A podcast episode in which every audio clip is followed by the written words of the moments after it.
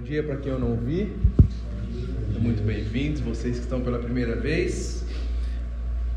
Já se perguntou qual foi a aplicação da fórmula de Bhaskara no seu dia a dia? Todo mundo sofreu para aprender esse negócio, né? Eu sofri demais para aprender fórmulas matemáticas, fórmula da física. Nossa, eu suava, meu Deus do céu, para que isso?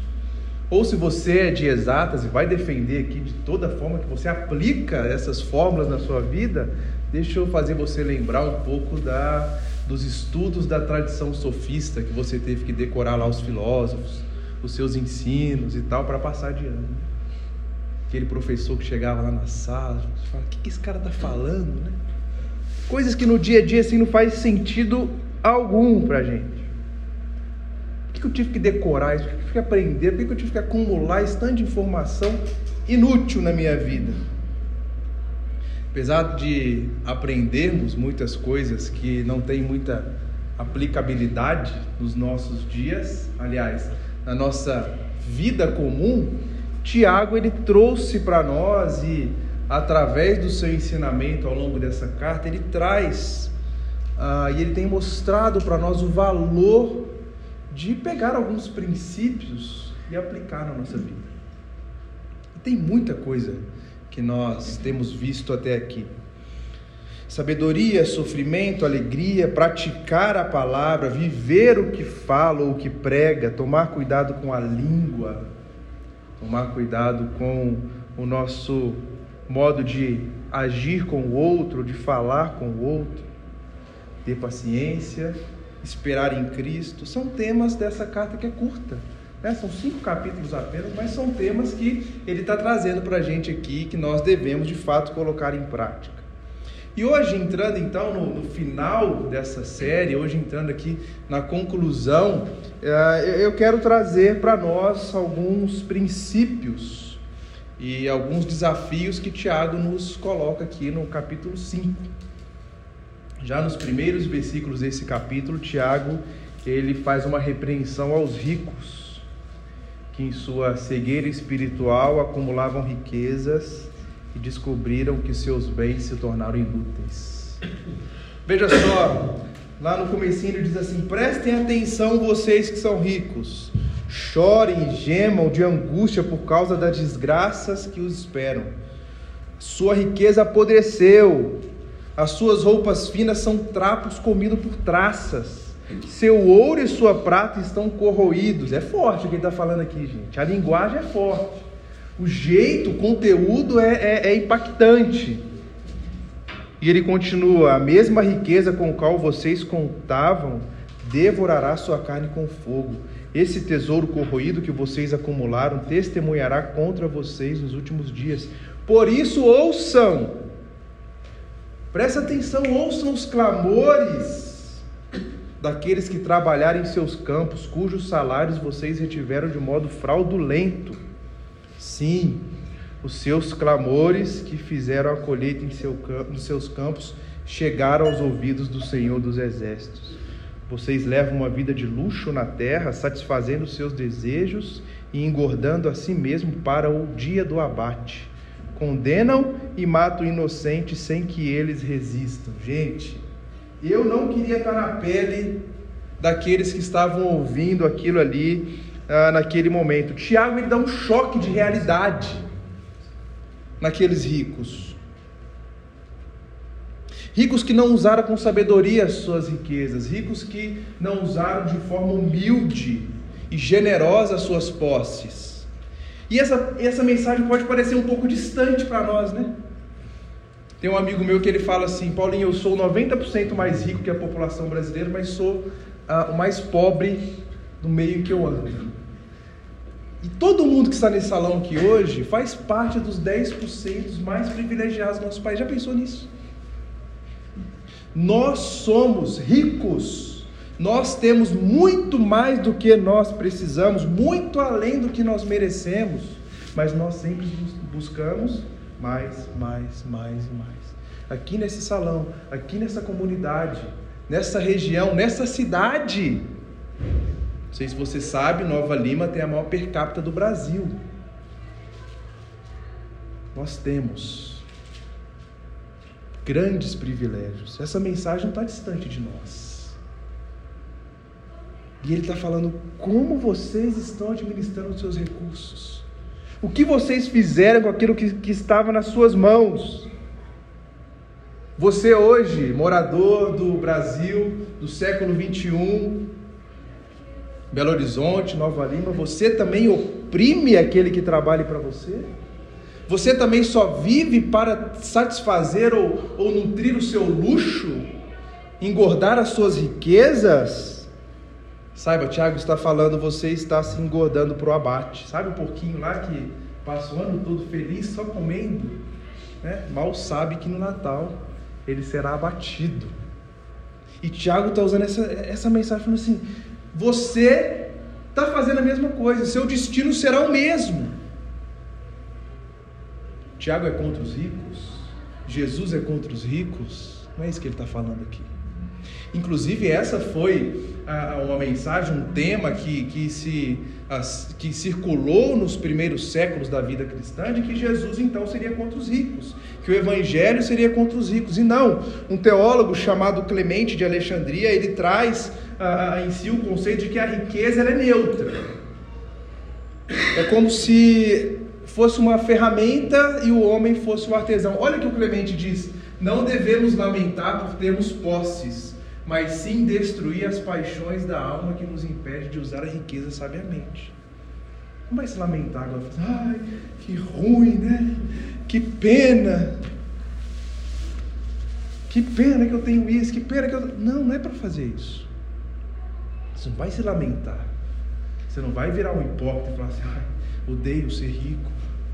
Odeio ser parte dos 10% mais ricos do meu país odeio ter esses privilégios. Não. A questão aqui é o que está me impedindo de agir sabiamente, de administrar sabiamente, de levar a sério isso que Deus está colocando nas minhas mãos. A grande questão aqui não é o, o dinheiro e a posse em si, é o nosso coração, nossos desejos narcisistas Tiago fala: vocês desperdiçaram tudo isso no luxo, entregando-se aos próprios prazeres, oprimindo brutalmente aqueles que servem a vocês. Quando nós contratamos alguém, a gente fica pechinchando. Meu sogro, ele sempre fala um negócio que eu acho muito interessante. Ele fala assim: nunca pechinche com pobre, com um prestador de serviço. E tem gente que tem essa prática, né? Vai fazer um serviço e vai pechinchando, vai pechinchando, vai tirando o máximo. Para quê? Para você lucrar, para você ter, para você manter o seu luxo. Quando a gente vai contratar ah, alguém para trabalhar na nossa casa na nossa empresa, quais são as condições que a gente coloca? É sempre o mínimo? É sempre o básico? Conversando com uma família querida do nosso, do nosso meio aqui, ah, eles disseram que quando eles se mudaram para cá tiveram um choque muito grande, porque a moça que foi trabalhar na casa deles, ela, ela se espantou, porque eles a convidaram para comer a própria comida da casa. Não, onde eu trabalhava eu tinha que levar a minha marmita. Onde eu trabalhava eu tinha que entrar na porta de trás. Onde eu trabalhava eu não podia ah, ah ter o contato com aquelas pessoas. E obviamente onde ela trabalhava ela não ganhava bem. Como que, que, que essa mensagem se aproxima de nós hoje? Tiago está falando para aquelas pessoas: vocês oprimiram os pobres, e a gente faz a mesma coisa, sempre o mínimo, sempre o básico. Como que nós podemos olhar para isso aqui e, e, e de fato pedir a Deus para abrir nossa mente, nosso coração para nos, question, nos questionarmos mesmo como eu estou tratando o pobre, como eu estou tratando meu prestador de serviço, como eu, eu ajo com generosidade com as pessoas. Tiago está mostrando claramente, não vai valer a pena você acumular isso não. Sabe por quê? Porque tudo que você acumulou está apodrecendo. A gente pode traduzir naquele, naquele ditado popular, né? No seu caixão não tem gaveta. Acabou. Morreu, acabou. Você não vai levar nada. Como que você está agindo? E, e, e Tiago, é interessante que ele sempre está trazendo para nós ah, ensinamentos e falas de Jesus ao longo da sua carta. E ele está ah, trazendo aqui também, mesmo que indiretamente, algo que o próprio Jesus falou quando ele conta a parábola do homem rico. E Jesus diz, ao concluir a sua parábola: Louco, você morrerá essa noite. E então quem ficará com o fruto do seu trabalho? Sim, é loucura acumular riquezas terrenas e não ser rico para com Deus. Jesus conta uma história, falando assim, ó, tinha um homem que ele tinha ah, ah, muitas posses e ele foi expandindo ah, ah, as suas posses, ele foi ficando cada vez mais rico e ele viu que o celeiro já não cabia mais coisas, ele derrubou e fez celeiros maiores. E aí no final, Deus fala para ele, você vai morrer essa noite, olha para tudo que você tem. Não vale de nada. Essa noite pedirão a sua alma, o que, que você tem preparado? Para quem será? É loucura. Isso aqui, gente, as palavras do próprio Jesus, é loucura acumular riquezas terrenas e não ser rico para com o Senhor. Não faz sentido algum. Salomão, que foi o homem mais rico, mais poderoso que já pisou nessa terra, a conclusão dele, depois de ter toda a riqueza, todo o poder, é tudo é vaidade, é correr atrás do vento. No original, correr atrás do vento, a expressão é colocar uma coleira no vento ou pastorear o vento. A gente não consegue, você consegue colocar uma coleira no vento? Já disseram por aí que daria para estocar vento, né? Mas não é isso que ele está falando, não. Deus nos dá muito mais do que nós precisamos, muito além do que nós merecemos. E mesmo assim nós insistimos: eu quero mais, eu quero mais, eu quero mais. É legítimo desfrutar do que Deus te dá? É óbvio que é, isso é bom, isso é presente de Deus. O próprio Salomão vai falar sobre isso. Não há nada melhor que comer bem e desfrutar daquilo que Deus te dá nos seus breves dias aqui. É bom. E a gente deve fazer isso, a gente tem que aproveitar isso, porque é presente de Deus para nós, mas a gente precisa reorientar o nosso coração, reorientar as nossas afeições, os nossos propósitos, quando o assunto é o recurso que Ele nos dá. A gente precisa olhar para a vida e essa breve vida, entendendo que o mais valioso tesouro que nós temos é a herança em Cristo Jesus, o nosso Salvador. E mais do que isso, uma vez que nós nos tornamos filhos de Deus, nós temos em nós um tesouro. Olha a ilustração que Paulo dá aqui. Agora nós mesmos somos como vasos frágeis de barro, que contém esse grande tesouro, que é a mensagem do Evangelho. E assim fica evidente que esse grande poder vem de Deus, não de nós. Sabe o que, nós somos? Vasos de barro. O que está dentro de nós é um tesouro. A gente quer inverter, né? Nós achamos que nós somos um vaso de ouro e tem barro dentro de nós. Não. Nós somos vasos de barro e o tesouro do Evangelho está dentro de nós. Então nós precisamos pedir a Deus sabedoria para que em situações reais da nossa vida nós possamos colocar em prática de forma sábia, generosa, as nossas riquezas espirituais e as nossas riquezas materiais. Porque se há dentro de mim um tesouro, eu não vou reter esse tesouro só para mim também. Eu tenho que ser generoso, eu tenho que administrar bem esse tesouro. Fazer com que ele cresça nos meus bens espirituais para que eu possa também compartilhar com outros. E assim nos nossos bens materiais também. Precisamos pedir para Deus sabedoria para identificarmos projetos, pessoas que estão em situações de, de vulnerabilidade, pessoas que às vezes estão perto de nós, nossos familiares, nossos amigos, funcionários. Como eu posso viabilizar é a, a vida dessas pessoas sendo generoso para com elas. Tiago não está de brincadeira, não. Já começa o capítulo 5 dando essa paulada na corda. Acorda! Mas ele continua e ele traz agora uma instrução prática para algo que é muito desafiador: paciência e perseverança.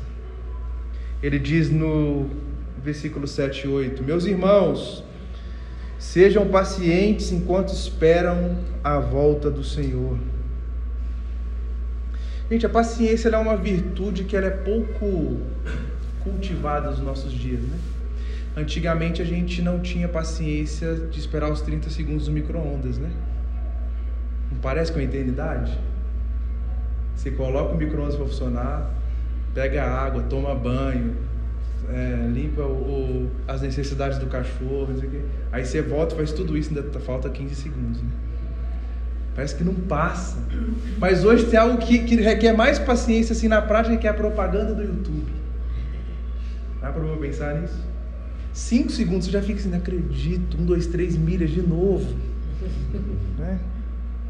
Que é melhor que viajar barato? Viajar com um, dois, três milhas. Ninguém aguenta esse negócio mais. Mas estou falando aqui que são, são situações assim, é, é, é, é, frágeis, né? Situações banais, mas a gente não consegue esperar mais, porque tudo nessa vida é muito rápido. É o fast food, né? Tem que comer rápido, tem que passar ali, pegar e comer porque eu não tenho tempo. Eu não tenho tempo de nem escolher mais alguma coisa para mim. Eu vou no site e tal, é isso aqui mesmo, e eles me entregam depois. É o Fast Pass, né? Esse é bom, né?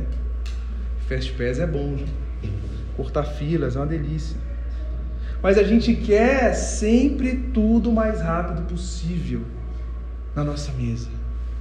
É para ontem, é para já. E a gente não consegue lidar com os processos. A gente não consegue lidar pacientemente com as coisas da vida. Quando a gente olha para a nossa realidade, quando a gente olha para a nossa sociedade, para o nosso Brasil, para a nossa vida e essa falta de paciência, a gente pode escutar o Lenine cantando, né? Vocês lembram? Não vou cantar não, gente? Vou só citar aqui que ele fala: E quando o tempo acelera e pede pressa, eu me recuso, faço hora, vou na valsa. Vida é tão rara. É isso. A gente entra nessa rotina frenética, nesse ciclo vicioso, e é uma coisa atrás da outra, tudo tem que ser muito rápido, rápido, rápido, eu não consigo esperar. E aí vem alguém e canta o violãozinho dele lá. A vida é rara. Vai com calma. Não precisa isso tudo. Mas também a gente olha para o salmista e o salmista diz: Esperei com paciência pelo Senhor. E ele se voltou para mim e ouviu o meu clamor. Eu esperei com paciência, eu esperei, eu sentei, eu tentei me acalmar. Senhor, eu quero esperar em Ti. Tiago está falando que a paciência aqui não é uma arte só de lidar com, com as coisas que não acontecem no nosso tempo o contexto de Tiago aqui, que ele está trazendo a paciência como a arte de suportar alguém cuja conduta é incompatível com a fé cristã. É por isso que ele começa falando daqueles que oprimiram, porque o seu público, boa parte do seu público estava sendo oprimido. Boa parte dos seus leitores estavam sendo oprimidos. E ele fala primeiro para alguns que também são seus leitores que estavam oprimindo, mas ele fala: olha, você que está passando por isso, espere, espere, suporte pacientemente. É uma virtude de esperar com paciência e perseverança, e essa paciência é qualificada pela tolerância do domínio próprio. Eu espero em Deus, eu espero no Senhor, mas eu continuo caminhando mesmo que as situações sejam difíceis. O que Tiago está tentando fazer é encorajar aquelas pessoas que estavam passando por um momento difícil, dizendo: Olha, a provisão do Senhor vai chegar se você esperar com paciência. Olha, a provisão do Senhor vai chegar se você perseverar até o fim. Por isso que ele fala no finalzinho do 8: Sejam também pacientes, fortaleçam o seu coração, pois a vinda do Senhor é próxima. Tem um advérbio, pois, aqui que liga essa ordem de ser paciente com os versículos anteriores. Ele descreve essas condições opressivas que o povo estava passando ali e fala: Olha, tenha paciência, pois o Senhor virá em breve.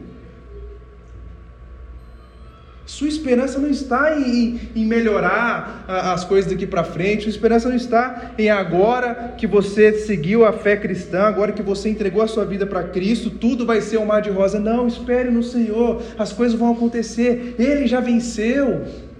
Espere no Senhor. Por isso que lá no comecinho, no capítulo 1 ainda, no versículo 2, ele diz meus irmãos, tende por grande motivo de alegria o passar por várias provações. A gente deu uma pincelada sobre isso aqui algumas mensagens atrás.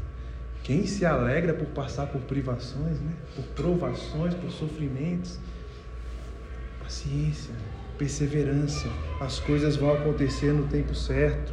Isso é mais que sofrer um pouco, isso é sofrer um longo tempo por Cristo. Essa é a chave para a gente entender o que que Tiago está falando aqui. Deixa eu ilustrar isso para vocês.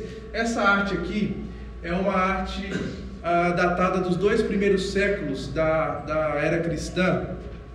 E ela foi encontrada em 1857 ah, em Roma. Essa aqui é a original e aqui para a gente entender um pouco melhor o que está acontecendo. Né? A descrição aqui no grego é Alexamenos adora seu Deus. O que, o que, que está acontecendo aqui nessa arte? Isso aqui é uma das primeiras representações artísticas, um, vamos dizer que é um grafite isso aqui, né? Das primeiras representações artísticas de uma zombaria com a fé cristã. Você pode perceber aqui nessa imagem que tem um homem crucificado com a cabeça de um burro. Essa é a chamada onolatria, pessoas que idolatram um animal, um burro. E aqui está o, o provável Alexamenos, né? Alguém desenhou esse homem idolatrando um homem com a cabeça de burro na cruz. Os romanos pensavam que os cristãos faziam isso, idolatria de um burro.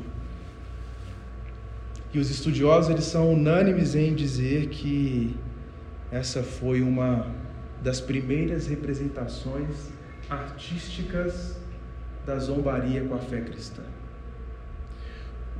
O professor e historiador Larry Hurtado diz que essa escultura aqui, quando ela foi encontrada na, na colina palatina, ela trouxe uma grande opinião a respeito de quem era Jesus para algumas pessoas no contexto romano. O professor de teologia Paulo On diz assim: era inconcebível para o romano ou para um grego, por exemplo, ter como um Deus alguém que foi morto da forma como Jesus morreu. E ele continua: mais incompreensível ainda era a alegação dos cristãos que esse crucificado havia ressuscitado no terceiro dia. Se Jesus foi comparado a um burro humano crucificado, que diremos nos dias de hoje? Já vi Jesus sendo comparado desde os mais sanguinários assassinos até os mais ingênuos utopistas. Isso aqui, pode voltar aqui aquela, aquela imagem? Olha. Isso é parte de sofrer por Cristo. Alexamenos é um, um, um fanático que adora um Deus morto com cabeça de burro. E a gente fala, mas isso está distante. Não, quando você, nos dias de hoje, fala, não, eu sou cristão, eu sou servo de Cristo, eu quero viver uma vida conforme a vontade de Deus, você é um fanático. Você está dando dinheiro para a igreja.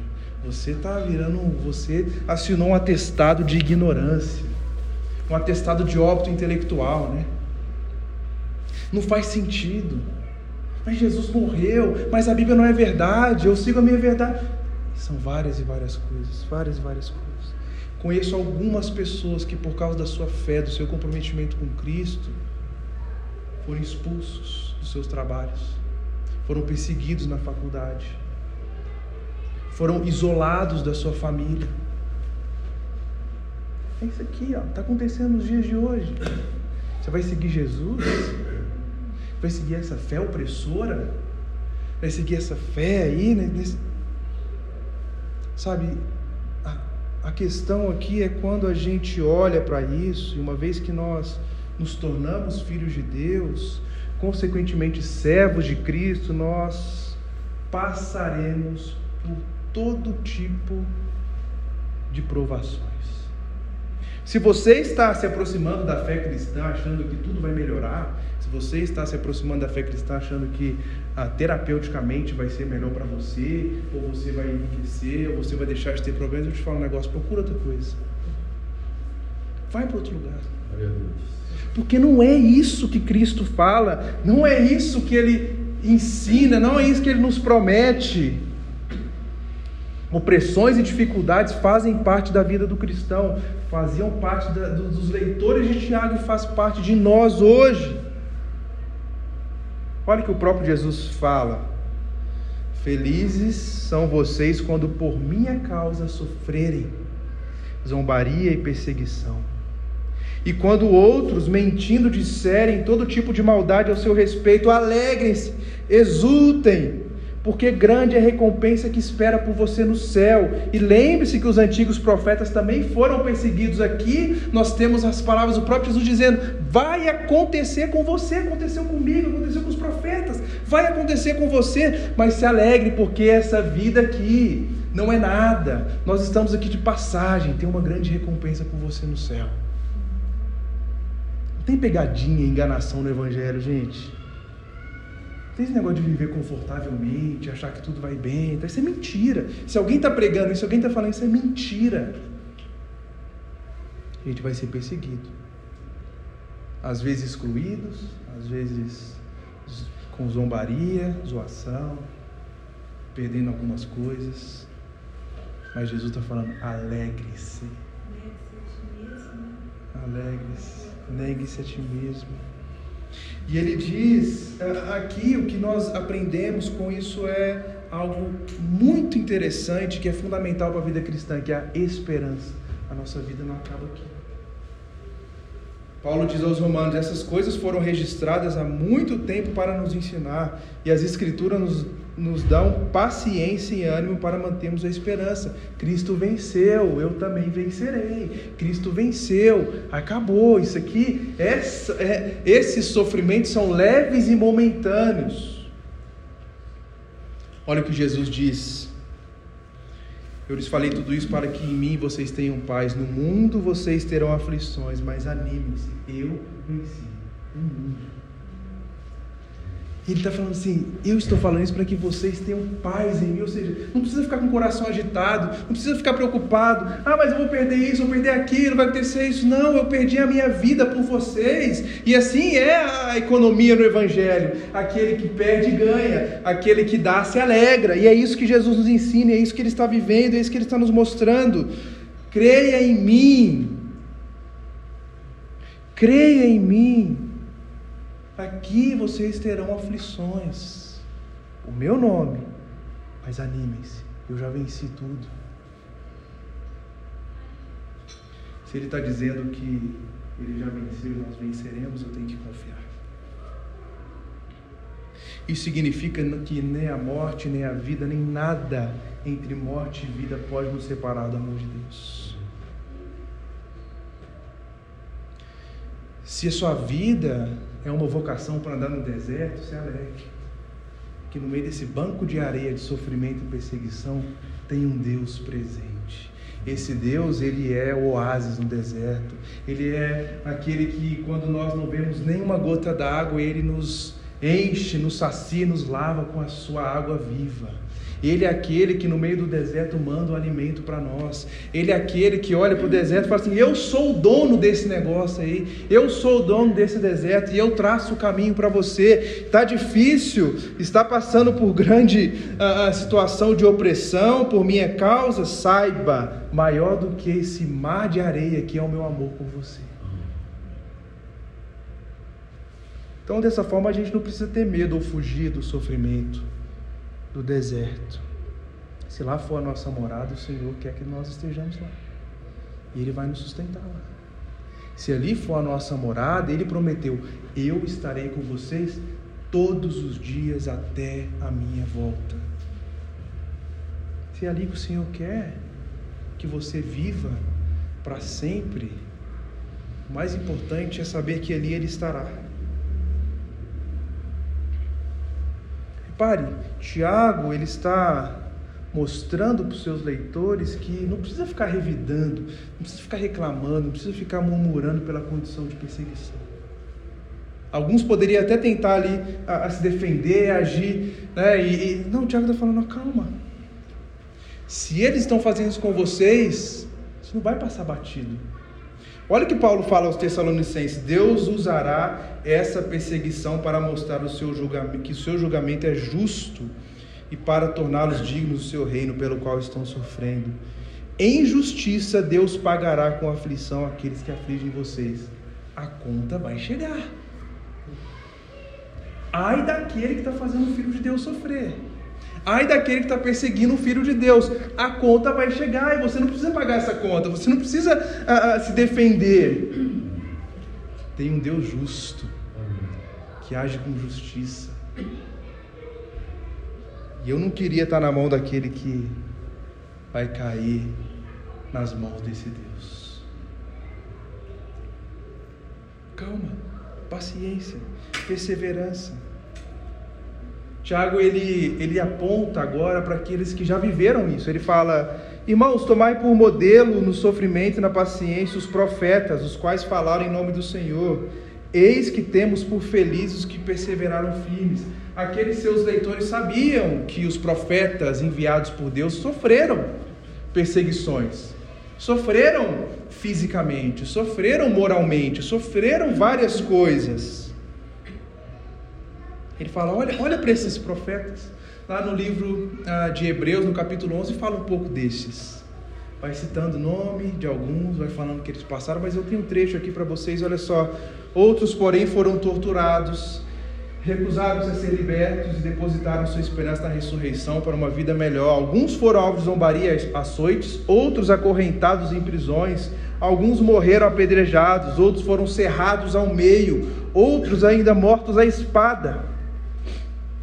Alguns andavam vestidos com peles de ovelhas e cabras, necessitados, afligidos, maltratados. Este mundo não era digno deles Vagaram por desertos e montes, escondendo-se em cavernas e em buracos na fé.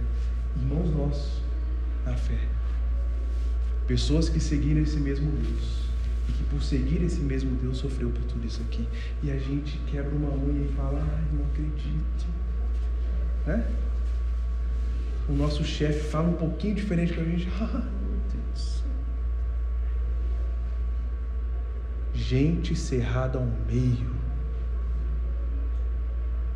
por não negociar a sua fé, a sua vida em Cristo. Tiago está falando assim: toma esses, por exemplo. Olha para esses e toma como modelo para a vida que vocês vão seguir ao se relacionarem com Deus.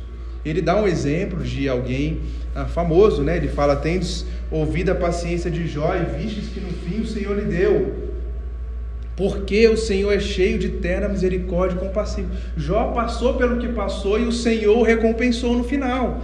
Pode ser que a nossa recompensa não chegue aqui nessa vida, mas nós estaremos com o Senhor na eternidade. Isso vale, isso é tudo. Jó teve paciência, teve firmeza, confiou, no Senhor e triunfou no final. E é isso que nós devemos fazer, é isso que Tiago está falando para mim e para você. A paciência e a perseverança são fundamentais na vida do cristão que é perseguido. Agora Tiago faz uma última transição do assunto do capítulo. E ele aponta para algo também fundamental na vida cristã, que é a prática da oração. Ele diz: Alguns de vocês estão passando por dificuldades, então ore. Está feliz? Cante. Isso mostra, gente, que a vida cristã ela não é um ápice de tempo bom o tempo todo. Nós passamos por ciclos. É assim na vida normal e assim também na nossa vida com Deus. Sou só montanha, né? montanha russa, né? Ela está em cima, ela está ali embaixo, está ali em cima, ela está ali embaixo. Paulo fala em algumas das suas cartas para o cristão se alegrar. Alegrem-se sempre, alegrem-se sempre. Mas a gente sabe, tem momentos da vida que a gente chora, que a gente sofre, que a gente quer que passe logo. Mas a palavra de Deus diz que o choro pode durar uma noite inteira, mas a alegria vem pela manhã. Então, o que nós podemos aprender aqui com Tiago, ao mudar o seu assunto e nos trazer a prática da oração, é estar tá sofrendo, ore. Fale com Deus, coloque-se diante de Deus, estabeleça esse relacionamento, deixa Deus te acolher, te carregar, te curar, te sarar, te mostrar o caminho. Está passando por necessidade, passe com o Senhor, ore. Mas agora está feliz, cante de alegria, agradeça a Deus. Não vá ao Senhor só quando as coisas estão difíceis. Quando está tudo bem, agradeça ao Senhor, cante, se alegre. Está sofrendo, ore. Está feliz, ore cantando. Se alegre. Os dois versículos difíceis, é, próximos agora são ah, ah, conhecidos, são um pouco difíceis porque muitas vezes são mal interpretados. Ele diz assim: Alguém está doente, chame os presbíteros da igreja para que venham e ore sobre essa pessoa e ujam com óleo, em nome do Senhor. Essa pessoa de fé curará o enfermo e o Senhor restabelecerá. Se cometer algum pecado, será perdoado. Aqui, o nosso entendimento, o que está acontecendo aqui é traduzindo: alguém da sua comunidade de fé está passando por necessidade, a igreja deve se mobilizar por isso. Vai lá, dois ou três. Ore por essa pessoa. O óleo aqui era, era, é, era um ativo medicinal muito usado naquela época. Dá remédio. Leva no médico. Ajuda. Ore por ela. É a mobilização da igreja por aqueles que estão passando por necessidade, por sofrimento, por doença. Nada mais que isso. Está passando por necessidade, está doente, está enfermo. Vai lá, se preocupe com seu irmão. Vocês são parte do mesmo corpo. Ajude-o viabilize. Aqui, talvez alguém pode pensar assim, aí se houver algum pecado será perdoado. Então quer dizer que as pessoas só ficam doentes por causa do pecado? Não está falando isso não. E estão falando isso por aí, né? Pode ser que alguns pecados venham, algumas doenças venham por causa do pecado, é óbvio, a gente sabe disso. Se você pular um muro aí dentro do seu casamento, se envolver com uma pessoa, que essa pessoa tem alguma doença, você pode adquirir uma doença, não pode? fruto do pecado. Mas o que ele está falando aqui é: se alguém está passando por isso, se alguém está passando por alguma necessidade, acolha, sirva, coloque seu tempo, seus recursos à disposição para que o outro seja curado. Ele continua, portanto, confessem os seus pecados uns aos outros e orem uns pelos outros para serem curados. A oração de um justo tem grande poder e produz grandes resultados. Nesse uh, trecho, nós observamos três verbos essenciais aqui: confessar, orar e curar. Tiago começa dizendo que o propósito de confessar os nossos pecados não é nos expormos e, e, e, ficar fofocando sobre os nossos erros ou querer ah, nos colocar como melhores ou piores que o outro. Que a gente seja curado. Uma vez eu ouvi de um amigo falando assim: compartilhe as suas tentações para não ter que confessar os seus pecados. Dê um passo antes. Está passando por algo que está te levando a, a querer pecar? Compartilhe, chame alguém, ore com essa pessoa. Busque ajuda antes, mas se já pecou, se já está o Senhor no seu quarto, te perdoa, já sabe disso. Você quer compartilhar isso com alguém para que o outro ore por você? Compartilhe. É interessante que ele deixa vago essa informação dele, porque ele não menciona uma cura física ou espiritual, ele não menciona algo individual ou coletivo, ele só está falando assim: compartilhe, confesse. Vá uns aos outros, cresça juntos. Onde tem dois ou três reunidos em meu nome, eu estou, né? Então, confesse uns aos outros. Aqui ainda tem outro verbo que é orem, é, e essa é a beleza da comunhão cristã que nós temos com o Senhor. Nós temos acesso direto ao Deus Criador desse universo. Ore, fale com Deus. Coloque sua vida diante do Senhor. Ore uns pelos outros. Seja por uma ofensa, seja por uma dificuldade, seja porque vocês estão passando, ore uns pelos outros. Porque o justo, ou seja, o que é justificado por Cristo através do que Cristo fez na cruz, ele é ouvido e a sua oração é atendida. Ele usa, você pode ler depois na sua casa aí no versículo 17, ele usa o exemplo de Elias. E está falando, é como se estivesse falando assim: olha, em resumo, pessoas normais, como eu e você, pecadores, temos acesso a Deus Ele ouve nossas orações. Não porque eu sou melhor, porque minha oração é poderosa, não, porque eu sou filho de Deus eu tenho um relacionamento com Ele, é simples. E ele diz: Meus irmãos, se um de vocês desviar da verdade alguém o trouxer de volta, lembre-se disso: aquele que converte um pecador do engano do seu caminho o salvará da morte e cobrirá a multidão de pecados. Nesses dois últimos versículos, Tiago ressalta a responsabilidade que nós temos enquanto cristãos de ajudar uns aos outros. Tem um comentário muito interessante que João Calvino faz na carta de Judas. Ah, e ele diz assim: quando há um perigo de incêndio e você vê alguém lá dentro, não adianta você levantar a mão bondosamente e falar assim: vem para cá. Adianta? Pegando fogo a casa. Em algumas situações, Calvino vai defender, você tem que agir ah, de forma enérgica. Não desrespeitosa, mas de forma enérgica. É como alguém que vai ser atropelado por um carro, você fala, sai daí. Tem que empurrar a pessoa para não ser atropelado, né?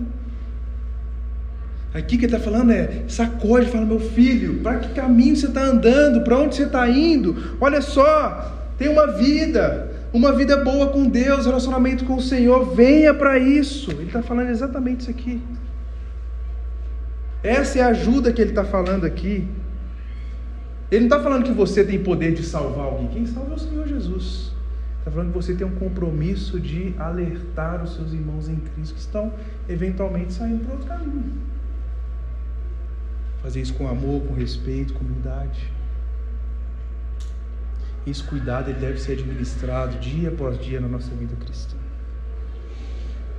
Concluindo essa mensagem, talvez você nunca entenda o porquê de utilizar a forma máscara no seu dia a dia. Talvez você esteja se perguntando até hoje o que, que valeu a tradição sofista no seu dia hoje na criação dos seus filhos. Talvez você veja várias coisas na sua vida que você acumulou e que não tem aplicabilidade nenhuma. E que não faz sentido nenhum na sua vida. Está na hora de colocar em prática o que, que a compositora Ana Vilela fala. Então é hora de fazer valer a pena cada verso daquele poema sobre acreditar que a vida é trem-bala, parceiro, e a gente é só passageiro prestes a partir. Está na hora de valer a pena todos os versos que Tiago escreveu para mim e para você. E acreditar nisso. E praticar isso. Porque isso aqui é rápido. A vida é trem-bala. A vida passa rápido. Daqui a pouco, acabou. E aí? O que, que valeu? Nós lemos Hebreus 11 sobre todo o sofrimento que muitos passaram ao decidir ter um relacionamento com Deus, viver um verdadeiro relacionamento com Deus. Eu quero encerrar com esse versículo, com esse trecho, na verdade, que é logo em seguida, quando ele fala aquilo que nós lemos, no capítulo 2, ele diz: Portanto, uma vez que estamos rodeados de grande multidão de testemunhas, livremos-nos do peso que nos torna vagarosos e do pecado que nos atrapalha, e corramos com perseverança a corrida que foi proposta diante de nós. Mantenhamos o olhar firme em Jesus, o líder e aperfeiçoador da nossa fé. Por causa da alegria que o esperava, ele suportou a cruz sem se importar com a vergonha. Agora ele está sentado do lado de honra à direita do trono de Deus. Pense em toda a hostilidade que ele suportou dos pecadores. Desse modo vocês não ficarão cansados nem desanimados. O autor de Hebreus está pintando uma cena como se nós estivéssemos no estádio romano, correndo uma grande corrida. Só que na arquibancada estavam todos aqueles que sofreram. Os que foram cerrados, os que foram humilhados, os que foram mortos, todo mundo. Só que eles não estão apáticos sentados comendo a pipoca. Eles estão torcendo por nós. Eles estão falando: larga esse negócio, vai, vai até o fim. Corra, continue. Continue, eles estão torcendo, vibrando por nós, eles já passaram por isso, eles já estiveram ali. Agora estão falando: vai conseguir, você vai conseguir. Continue correndo, continue, continue, continue. É uma grande torcida gritando: vai, vai, continue. A linha está logo ali. Não desista, não pare. E se você se cansar, se você desanimar, lembre-se de Jesus estar ali te esperando. Ele passou pelo sofrimento que não devia passar. Ele passou pela vergonha no seu lugar. Ele passou por tanta coisa para que você estivesse aqui para receber o abraço dele lá no final. Continue. Se há uma forma de colocar em prática o que o Tiago está falando para mim, para você, é olhe para Jesus. Se entregue a Ele. E o meu convite para você nessa manhã é: ore a Deus. Reconheça que sozinho você não consegue nada. Entregue a sua vida para Deus, peça sabedoria a Deus, paciência, perseverança para viver a verdadeira fé e o verdadeiro relacionamento com Deus no mundo marcado por mentiras. grande teólogo falecido, Dr. Russell Shedd, disse que as marcas da vida cristã elas vão ficar na nossa mente, no nosso corpo e no nosso coração. Assim como um soldado que volta da guerra às vezes sem olho, sem perna, machucado, ferido, mas volta em triunfo, nós também em triunfo nos encontraremos com o Senhor.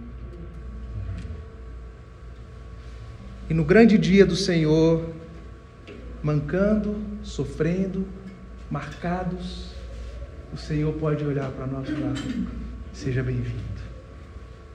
Eu venci e você também venceu. Seja bem-vindo. Agora você tem um novo corpo, porque aqui não há sofrimento e não há dor. Então, gente, é tudo por Cristo. O resumo é: se entregue a Cristo. Peça sabedoria para Ele. Persevere em paciência. Edward Moult diz: Sobre Cristo, a rocha firme eu estou. O resto é como areia que afunda. Vamos orar? Obrigado, Senhor, pela tua palavra. Obrigado por essa série tão desafiadora para nós, Pai. Obrigado porque temos de fato muitos desafios pela frente de colocar em prática aquilo que nós lemos e aprendemos, Pai. Mas nós precisamos do Senhor, Deus. Precisamos que o Senhor nos ajude, precisamos que o Senhor nos direcione, precisamos que o Senhor nos dê aquilo que nós não temos, Pai. Nos ajude, Deus, em nome de Jesus, Pai. Que isso não seja uma mensagem que fique no campo teórico ou algo inútil na nossa vida, que seja aplicável a nós nos momentos de sofrimento, nos momentos de sofrimento pelo Senhor também, que o Senhor nos dê paciência e perseverança. Esperança de que com o Senhor nós já temos a vitória, Pai. Que o Senhor nos dê uma vida de intenso relacionamento com o Senhor através da oração e da leitura da tua palavra. Nos transforme dia após dia para que através daquilo que o Senhor faz em nós possamos, ó Deus, abençoar a outros nome de Jesus que nós oramos. Amém. Amém.